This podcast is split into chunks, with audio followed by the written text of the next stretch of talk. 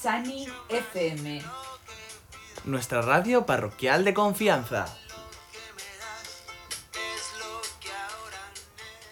Temporada 2. Creando comunidad ilusionante. ¡Adelante! ¡Comenzamos! Capítulo 14.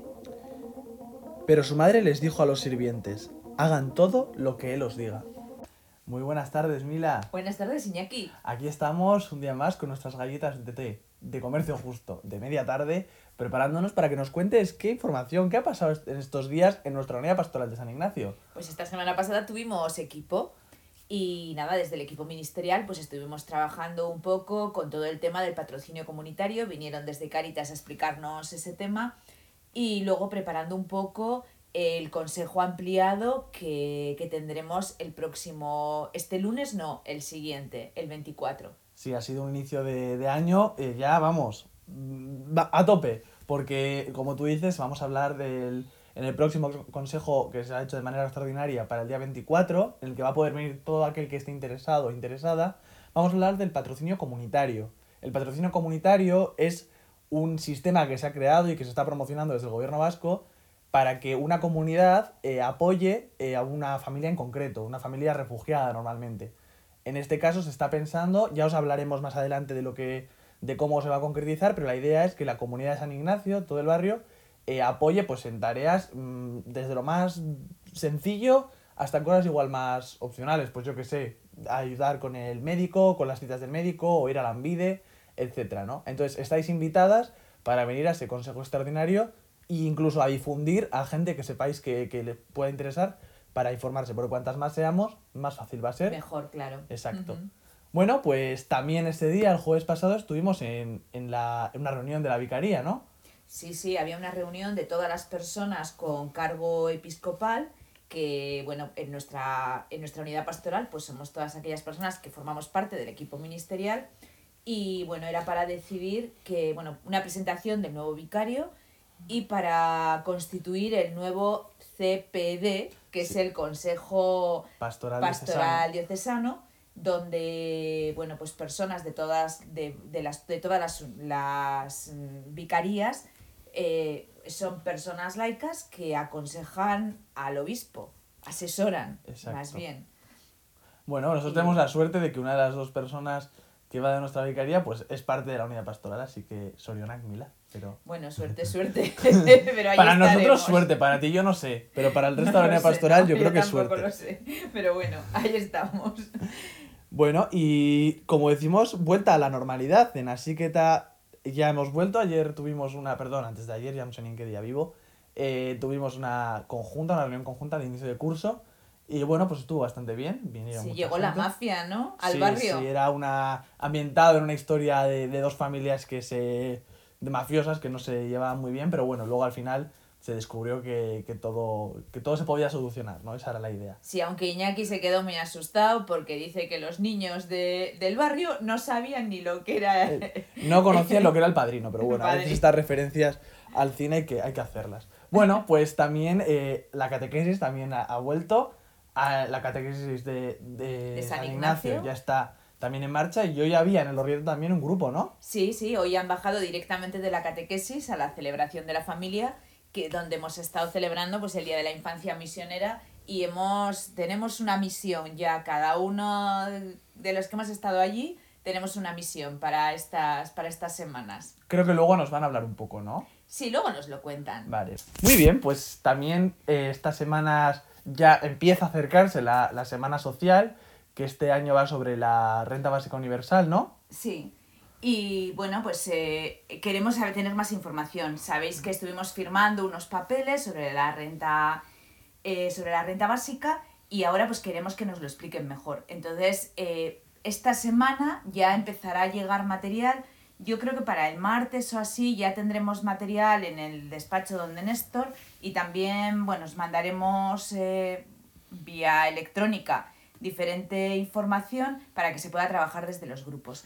Igual es un tema un poco complejo para trabajar con los peques y las peques, pero trataremos de tener alguna información para que de otra manera, pero sí se pueda acercar también a la catequesis. Eso te iba a decir, que yo lo hablábamos el otro día en el equipo y a mí personalmente no me parecía, o sea, evidentemente quizás hablar de lo que implica la renta básica universal o incondicional a chavales de 10 años igual es más complicado, pero desde luego hay una parte esencial, ¿no? Que es igual la problemática de por qué quizás hace falta una renta.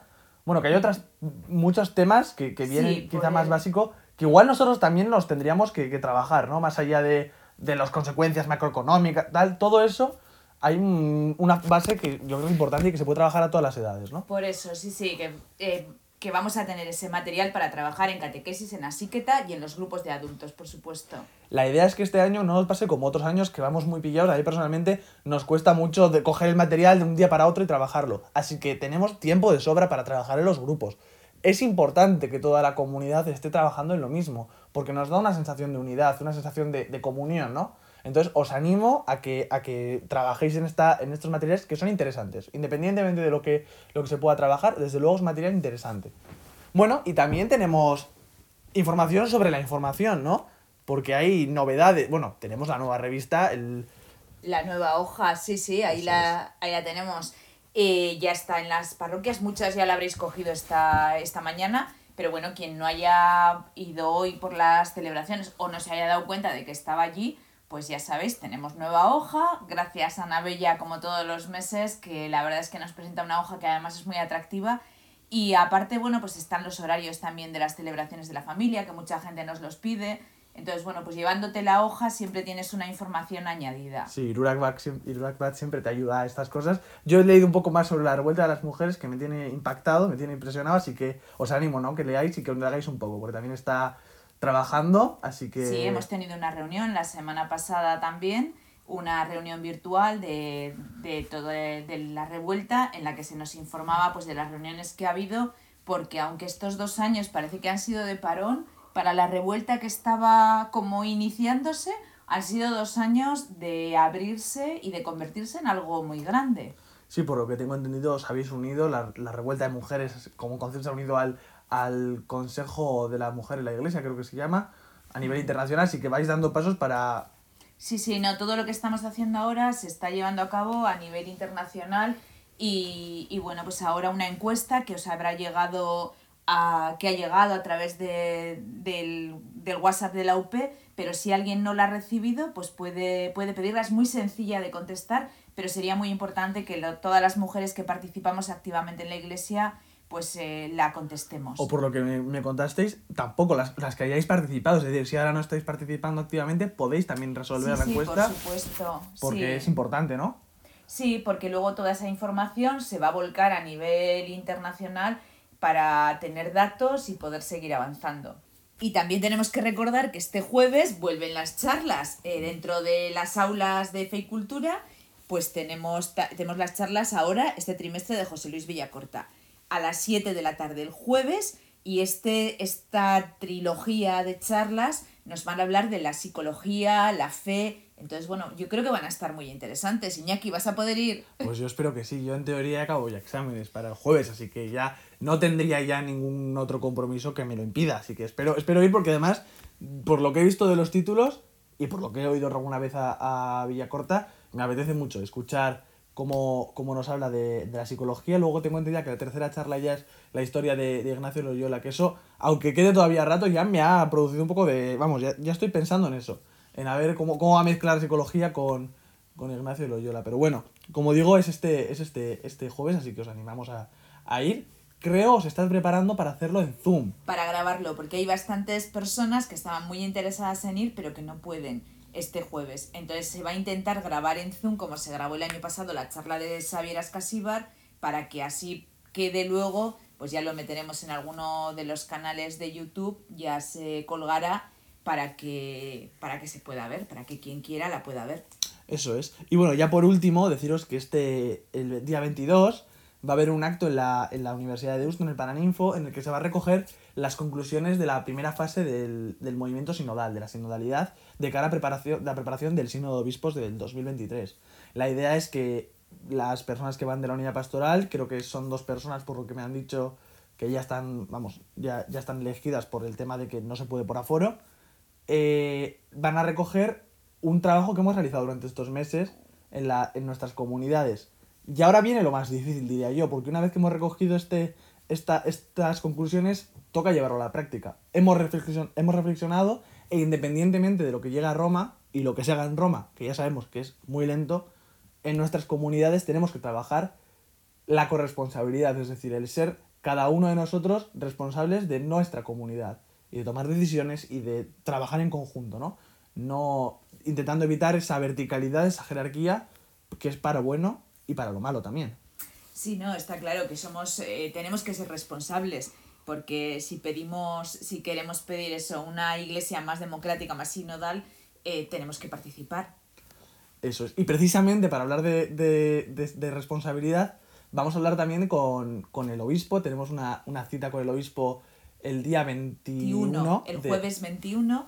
Vamos a ir desde el equipo ministerial, tal y como se decidió en el Consejo de la Unidad Pastoral, eh, bueno, hablar con el obispo, también vendrá alguien del consejo para, bueno, pues para llevarle nuestra postura ante, ante las, las elecciones que hubo para las vicarías, lo que salió en el consejo pastoral y que se dijo pues que se lo queríamos comunicar personalmente.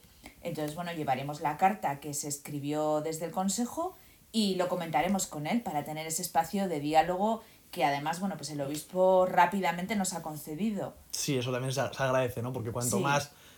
También esto es una, una, iglesia abierta, ¿no? Capaz de, de hablar con... Bueno, al final no deja de ser gente del equipo del consejo ministerial, que, del consejo, que es gente, es decir, no es un particular, pero bueno, que aún así también eso es la, la iglesia abierta que queremos y que por la que trabajamos, ¿no? Así que os mantendremos informados os vamos a dejar ahora con unos eh, testimonios un poco especiales. Sí, son protagonistas de la jornada de hoy de la infancia misionera. Y desde aquí deciros que seguiremos informando a pie de parroquia. Adiós.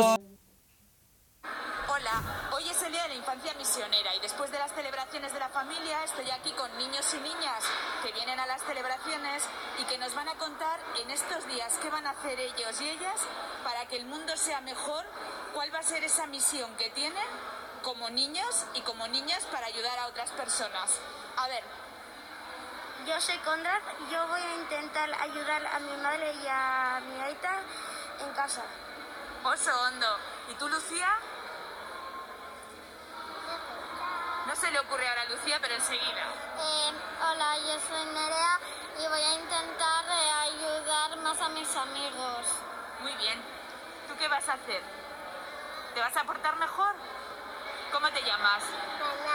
Beñat, ¿tú te vas a portar mejor con quién? Con Aita. Con Aita, oso hondo. ¿Y tú, Lucía, con quién te vas a portar bien o qué vas a hacer voy a ayudar a mis compañeros. Oso, no va a ayudar a sus compañeros. Pues muchísimas gracias. Tenéis una misión muy importante, ¿verdad? Sí. Sí. Agur.